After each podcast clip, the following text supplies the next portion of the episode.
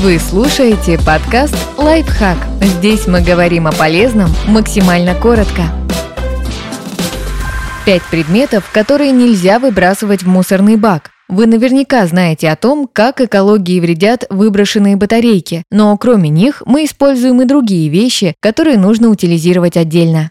Батарейки. Батарейка безвредна, пока ее корпус цел. Попадая на свалку, батарейки горят, ржавеют и выделяют токсичные вещества и тяжелые металлы. Они оседают в почве, в воде, а затем переходят не только в овощи и фрукты, но даже в мясо домашних животных. Так что лучше заведите в офисе специальную коробку для сбора и хранения отработанных батареек. В конце года собранный груз можно сдать в пункт приема.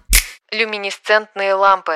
Так называемые лампы дневного света или люминесцентные содержат ртуть, смертельно опасный тяжелый металл, поражающий нервную систему, почки, печень, ЖКТ и дыхательные пути. В одной компактной лампе от 3 до 6 мг ртути, а в линейной, длинной, до 50 мг. Выбрасывать такие элементы в мусорный контейнер нельзя. Если колба разбивается, ртуть проникает сначала в почву, а затем в грунтовые воды. Сдать лампы можно там же, где и батарейки. Идея с коллективным сбором в офисе или подъезде тоже подойдет. Автопокрышки. Покрышки совсем не разлагаются и поэтому могут наносить вред экологии столетиями. При горении они становятся источником токсичных веществ, опасных для природы и здоровья человека. Есть только один способ утилизации изношенных шин – переработка в резиновую крошку. Из нее изготавливают мягкие покрытия для спортивных и детских площадок. Узнайте о возможности сдать шины на СТО, где вы обслуживаете автомобиль. Ртутные градусники.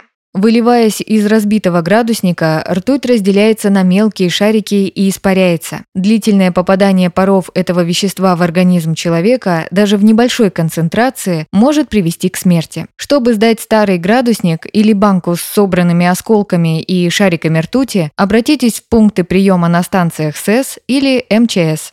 Аккумуляторы. Они содержат свинец, серную кислоту и другие опасные элементы. Собирать такие отходы необходимо отдельно от другого мусора в специально отведенном помещении. Оно обязательно должно быть оборудовано поддоном, чтобы предотвратить разлив электролита. Автомобильные аккумуляторы принимают на переработку заводы. Для этого сдайте старый прибор в пункт приема или в магазин, где вы приобретаете новый. Часто при этом продавцы предлагают скидку на покупку нового аккумулятора.